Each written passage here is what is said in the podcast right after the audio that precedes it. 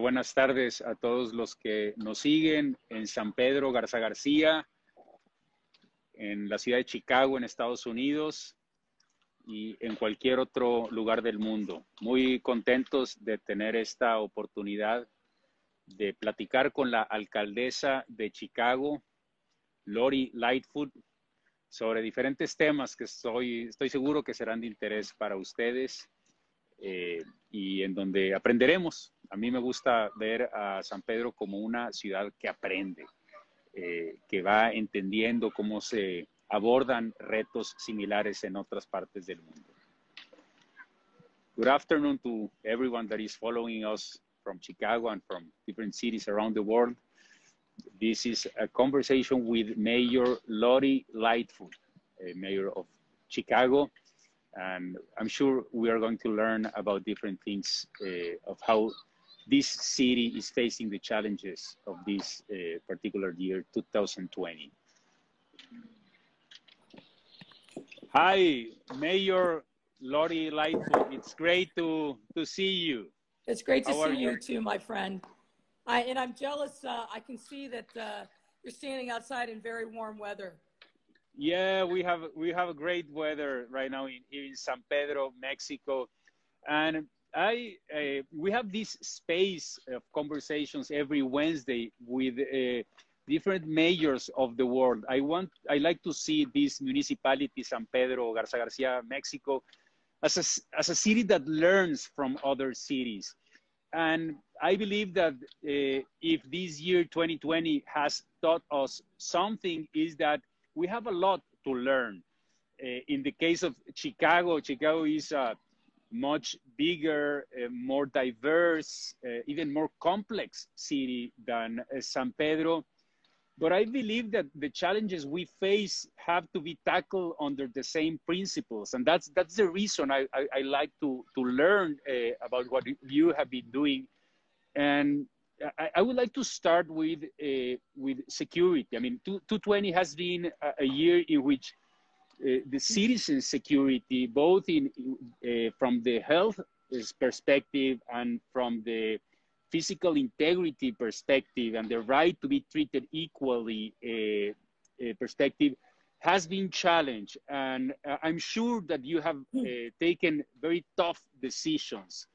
What can we learn from uh, Chicago and from Mayor Lightfoot uh, uh, th- that you think is, is worth, uh, uh, I mean, uh, considering uh, uh, from a city uh, in Mexico also? Well, I think um, there's a lot of layers to the question that you asked. Uh, first of all, physical um, well-being. I think the one thing that, that I feel that we've learned a lot from uh, COVID-19 is that the certainty that we had about our lives, what our days would be like, what to expect, that comes from just being confident in how our world is going to function, that's really been stripped away from, from all of us. Um, and I think that that's really um, caused a lot of, of pain and trauma and fear. And so, one of the things that uh, we definitely have uh, tried to do is be extremely transparent, um, really talk to people about what the data and the science is telling us, so that we're giving people tools that they can use themselves to be able to navigate this very, very difficult time. So, that sense of, of certainty of what your life is going to be like that has been taken from us to some extent. And we're now trying to navigate what we kind of euphemistically call the new normal. But I don't think we're, we've arrived uh, at our destination yet. I think we're still very much on that journey. But I think the one thing that I have really tried to focus on in this really difficult year is really trying to inspire hope. Being transparent, being upfront with people, um, but, but really trying to um, look at this as opportunities for us to be able to grow and be closer. I talk a lot about love. I talk a lot about hope. I talk a lot about the fact that we have to be neighbors um, to each other and not forget um, that we really are really linked together. And the only way forward through this difficult time is to be conscious of each other um, as neighbors. You know, also raise the, the issue of public safety. And this has been a very challenging time for Chicago as it has been uh, for cities across the U.S. and really across the world. And I think that that's true for a couple of reasons. You know, we've tried to think about public safety in a much bigger, much holistic way, and not just the police showing up and, you know, uh, arresting bad guys and being present, lights and sirens. Public safety is so much more complicated and nuanced than all of that. And when we think about what we rely upon to bring peace and safety and vibrancy to neighborhoods, that's everything from neighbors looking out for each other. Um, that's for the community based organizations that are present in communities, really ministering to um, the health and well being of young people, families. Now, we don't call that public safety or violence prevention, but when you are supporting families hmm. at the block level, that's exactly yeah. what public safety is all about. And of course, there's law enforcement and the courts and prosecutors, but every single thing around um, our public safety ecosystem has been dramatically affected by, by COVID-19. Yeah. And for many, for many weeks and months, those uh, other partners that we rely upon, they weren't there because they were dealing with their own um, challenges in adapting to how do you function, how do you reach people at the street level when there's a global pandemic um, wreaking havoc in your city? When I when I think of public safety and and and the police department in San Pedro, something I always ask myself one time and another and another is, am I giving them, am I giving the whole department and every police officer enough tools to deal with the challenge they have? I mean, I think that. Uh, uh, uh, the police person uh, is the most challenges uh, a public servant position that someone can have. And I would like to know, I mean, if you ask yourself the same, and, and in which tools do you think when you, when, when, when you are trying to evaluate whether or not you are giving them enough tools to, to deal with the challenges that they face in their day-to-day -day, uh, work? Well, look, I, I, think part of the conversation that we are having um, here in Chicago, but really across the country is what is the proper job description for police? Um, you know, we ask a lot of them, and in some ways we ask too much. Um, police are going to be good at certain things. They're not going to be good at other things. And that, that ecosystem that I talked to you about, it doesn't make sense for the police to be the first responders on every call. And yet, through our neglect, by not investing in um, social services, not investing in families and young people. By neglect, the police have been called upon um, to really um, tend to the needs of our residents in ways that they're never going to be trained um, to do, never going to be well trained to do. So that is, I think, um, a real challenge. And we're having a serious conversation about when the public needs help, who is the best responding? Okay. Okay.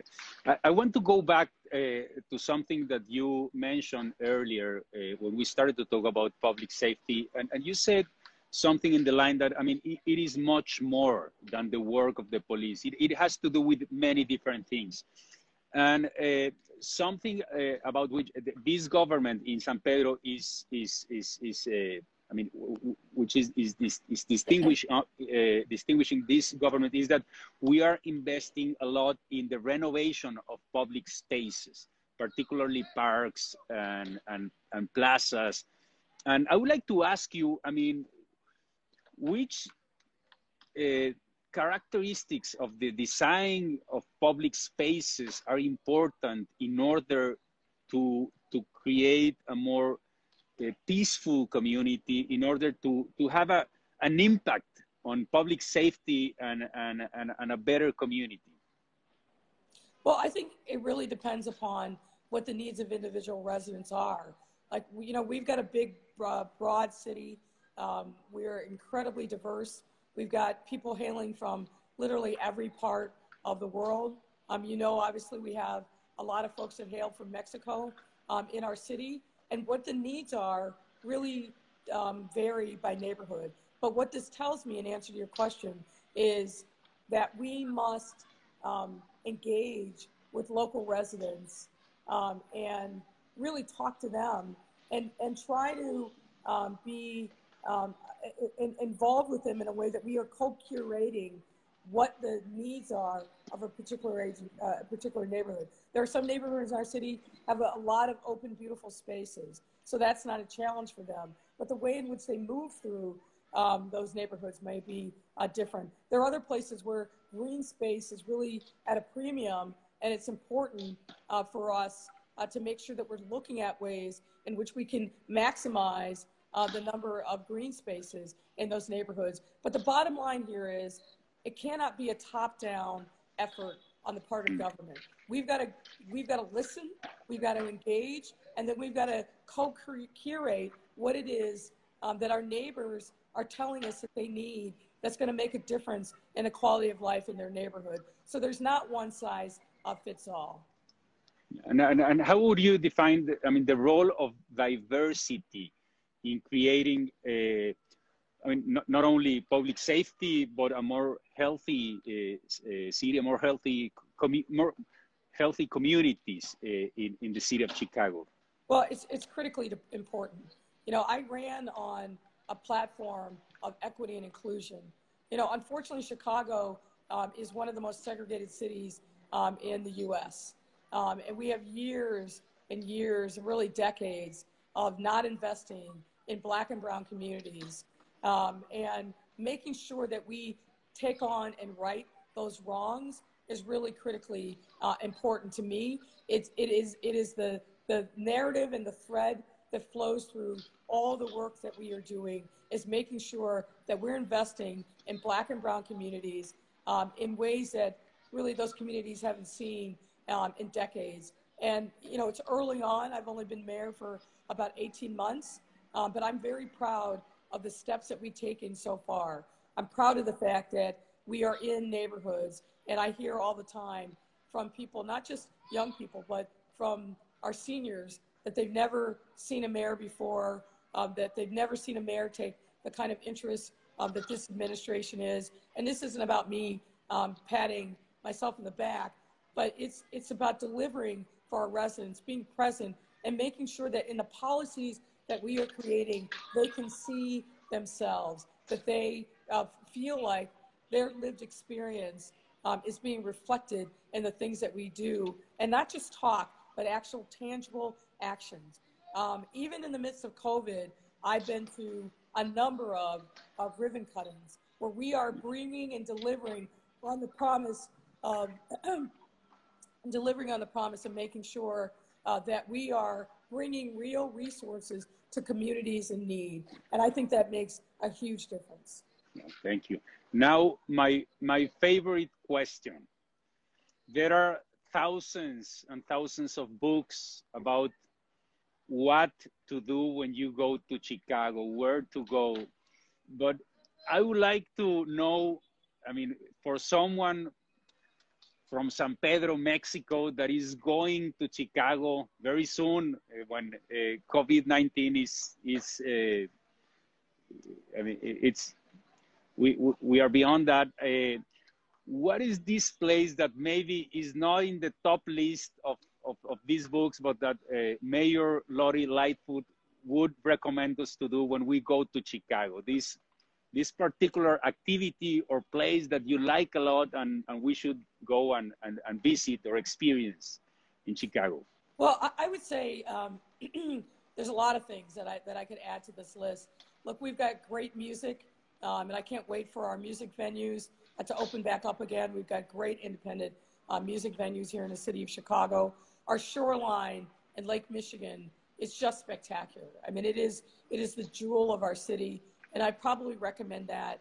You know, whether you're on the north side, downtown, or the south side, you're going to see beautiful vistas, incredible beaches, um, in, at all times of the year. Um, it's a joy to be um, out on our lakefront. Um, but you can find in almost any neighborhood um, great, uh, great meals, um, great restaurants, um, there's so many hidden gems. I mean, it really is uh, quite uh, spectacular. But I would say, you know, what are you interested in? If you like music, we got music. If you like great food, we like food. Um, if you like sports, Um, you name it, we've got it. Um, so this is, we are really proud of the fact that we're a great global city, but we have an incredibly deep culture. And a lot of that is because of the people who've come from other parts of the world um, that really make a, an extraordinary difference in the quality of our life. So absolutely look at downtown, um, but really get out into our neighborhoods to really see how Chicagoans um, are living because uh, it's a great city. Thank you, Mayor. Thank you very much. Please take care. Uh, and to all, to Mayor Lori and to all the citizens of Chicago, receive a, a big hug from Mexico. Take care, all of you. Thank you very much, Mayor. Thank you very much. Thank you, my friend, and please be safe. Appreciate it. Thank you. Thank you. Bye-bye. Bye.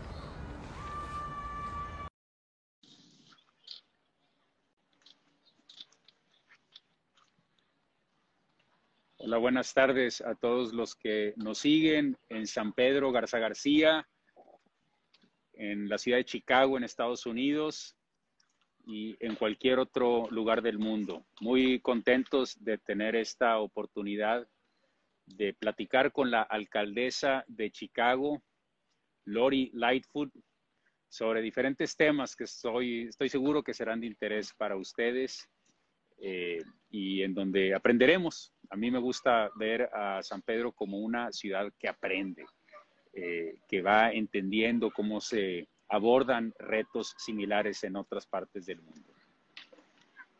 Good afternoon to everyone that is following us from Chicago and from different cities around the world.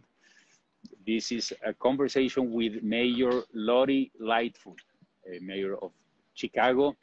And I'm sure we are going to learn about different things uh, of how this city is facing the challenges of this uh, particular year, 2020.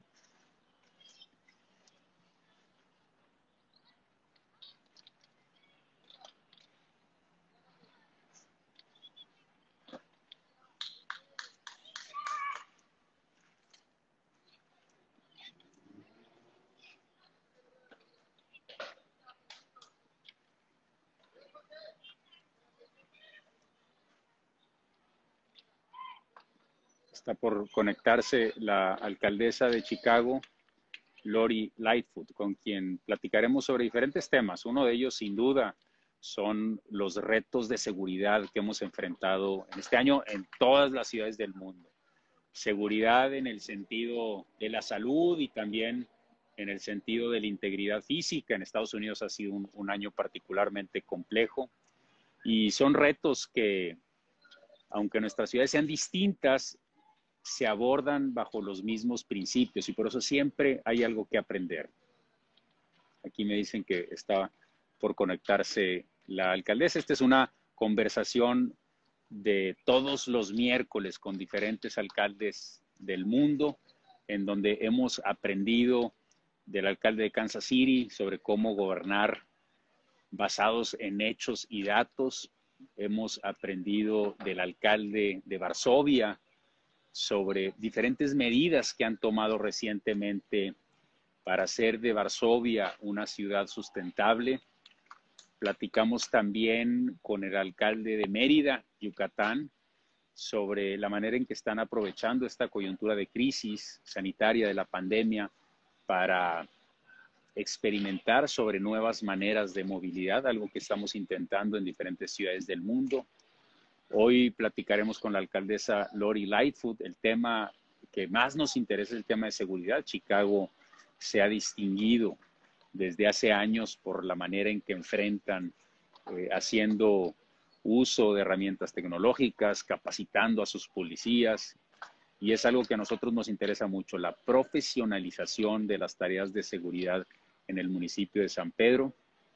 Y la próxima semana te platico que estaremos platicando con el alcalde Steve Adler, el alcalde de Austin, aquí en el vecino estado de Texas, también en Estados Unidos. Entonces ya está aquí la, alcaldesa por conectarse. Son las 5.19 también en Chicago. Tenemos el mismo uso horario y con, con muchas ganas de, de compartir eh, pues esta conversación no solamente con quienes nos siguen en México, sino también en Estados Unidos.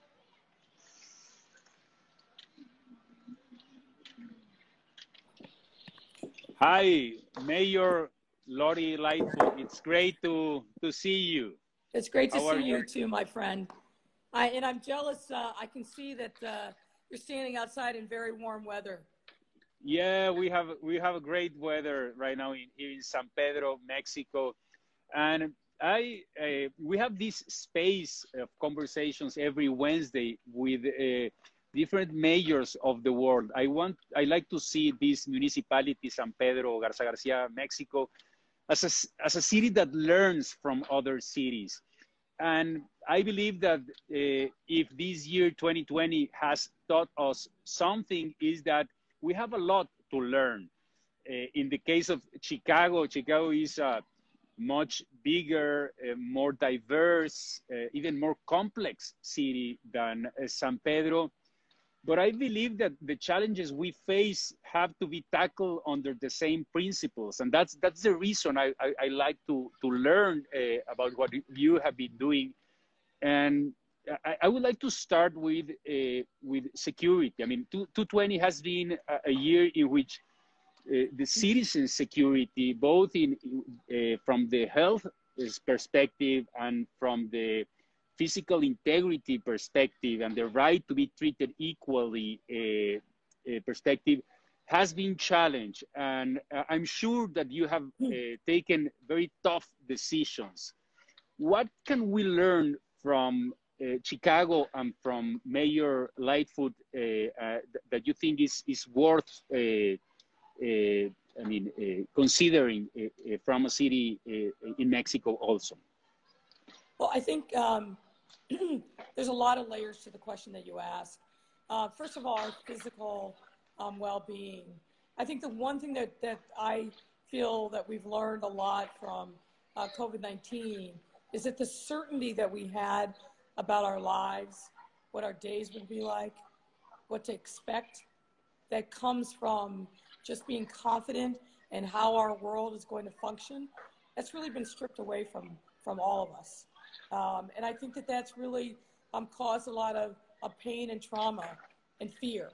And so one of the things that uh, we definitely have uh, tried to do is be extremely transparent, um, really talk to people about what the data and the science is telling us so that we're giving people tools that they can use themselves to be able to navigate this very, very difficult time. So that sense of, of certainty of what your life is going to be like that has been taken from us to some extent. And we're now trying to navigate what we kind of euphemistically call the new normal. But I don't think we have arrived uh, at our destination yet. I think we're still very much on that journey. But I think the one thing that I have really tried to focus on in this really difficult year is really trying to inspire hope. Being transparent, being upfront with people, um, but, but really trying to um, look at this as opportunities for us to be able to grow and be closer. I talk a lot about love. I talk a lot about hope. I talk a lot about the fact that we have to be neighbors um, to each other and not forget um, that we really are really linked together. And the only way forward through this difficult time is to be conscious of each other um, as neighbors. You know, also raise the, the issue of public safety. And this has been a very challenging time for Chicago, as it has been uh, for cities across the US and really across the world. And I think that that's true for a couple of reasons.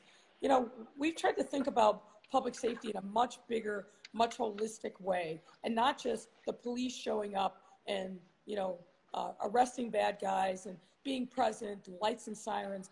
Public safety is so much more complicated and nuanced than all of that. And when we think about what we rely upon to bring peace and safety and vibrancy to neighborhoods, that's everything from neighbors looking out for each other. Um, that's for the community-based organizations that are present in communities, really ministering to um, the health and well-being of young people, of families. Now, we don't call that public safety or violence prevention, but when you are supporting families at the block level, that's exactly yeah. what public safety is all about. And of course, there's law enforcement and the courts and prosecutors, but every single thing around um, our public safety ecosystem has been dramatically affected by, by COVID-19. Yeah. And for many, for many weeks and months, those um, other partners that we rely upon, they weren't there because they were dealing with their own um, challenges in adapting to how do you function, how do you reach people at the street level when there's a global pandemic um, wreaking havoc in your city when I when I think of public safety and and and the police department in San Pedro, something I always ask myself one time and another and another is, am I giving them, am I giving the whole department and every police officer enough tools to deal with the challenge they have? I mean, I think that uh, uh, uh, the police person uh, is the most challenges a public servant position that uh, uh, someone can have. And I would like to know, I mean, if you ask yourself the same, and, and in which tools do you think when you when when when you are trying to evaluate whether or not you are giving them enough tools to to deal with the challenges that they face in their day-to-day -day, uh, work? Well, look, I, I think part of the conversation that we are having um, here in Chicago, but really across the country, is what is the proper job description for police? Um, you know, we ask a lot of them, and in some ways we ask too much. Um, police are going to be good at certain things. They're not going to be good at other things. And that, that ecosystem that I talked to you about, it doesn't make sense for the police to be the first responders on every call. And yet, through our neglect, by not investing in um, social services, not investing in families and young people. By neglect, the police have been called upon um, to really um, tend to the needs of our residents in ways that they're never going to be trained um, to do, never going to be well trained to do. So that is, I think, um, a real challenge. And we're having a serious conversation about when the public needs help, who is the best responding? Okay. Okay. I, I want to go back uh, to something that you mentioned earlier uh, when we started to talk about public safety. And, and you said something in the line that, I mean, it, it is much more than the work of the police. It, it has to do with many different things. And uh, something uh, about which this government in San Pedro is, is, is, is uh, I mean, which is, is, is, is distinguish, uh, uh, distinguishing this government is that we are investing a lot in the renovation of public spaces, particularly parks and, and, and plazas. And I would like to ask you, I mean, which uh, characteristics of the design of public spaces are important in order to, to create a more a peaceful community in order to, to have a, an impact on public safety and, and, and, and a better community? Well, I think it really depends upon what the needs of individual residents are. Like, you know, we've got a big, broad city. Um, we're incredibly diverse. We've got people hailing from literally every part of the world. Um, you know, obviously, we have a lot of folks that hail from Mexico um, in our city and what the needs are really um, vary by neighborhood. But what this tells me, in answer to your question, is that we must um, engage with local residents um, and really talk to them and, and try to um, be um, in, involved with them in a way that we are co-curating what the needs are of a particular age, uh, particular neighborhood. There are some neighborhoods in our city have a, a, lot of open, beautiful spaces, so that's not a challenge for them. But the way in which they move through um, those neighborhoods may be uh, different. There are other places where green space is really at a premium, and it's important uh, for us uh, to make sure that we're looking at ways in which we can maximize uh, the number of green spaces in those neighborhoods. But the bottom line here is It cannot be a top-down effort on the part of government. We've got to we've got to listen, we've got to engage, and then we've got to co-curate what it is um, that our neighbors are telling us that they need that's going to make a difference in the quality of life in their neighborhood. So there's not one size fits all. And, and, and, how would you define, the, I mean, the role of diversity in creating, a, I mean, not, not only public safety, but a more healthy uh, uh, city, a more healthy, more healthy communities uh, in, in the city of Chicago? Well, it's, it's critically important. You know, I ran on a platform of equity and inclusion. You know, unfortunately, Chicago um, is one of the most segregated cities um, in the U.S. Um, and we have years and years, really decades, of not investing in black and brown communities um, and making sure that we take on and right those wrongs is really critically uh, important to me. It's, it is, it is the, the narrative and the thread that flows through all the work that we are doing is making sure that we're investing in black and brown communities um, in ways that really those communities haven't seen um, in decades. And, you know, it's early on. I've only been mayor for about 18 months, um, but I'm very proud of the steps that we've taken so far. I'm proud of the fact that we are in neighborhoods, and I hear all the time from people, not just young people, but from our seniors, that they've never seen a mayor before, um, that they've never seen a mayor take the kind of interest um, that this administration is. And this isn't about me um, patting myself in the back, but it's, it's about delivering for our residents, being present, and making sure that in the policies that we are creating, they can see themselves, that they uh, feel like their lived experience um, is being reflected in the things that we do, and not just talk, but actual tangible actions.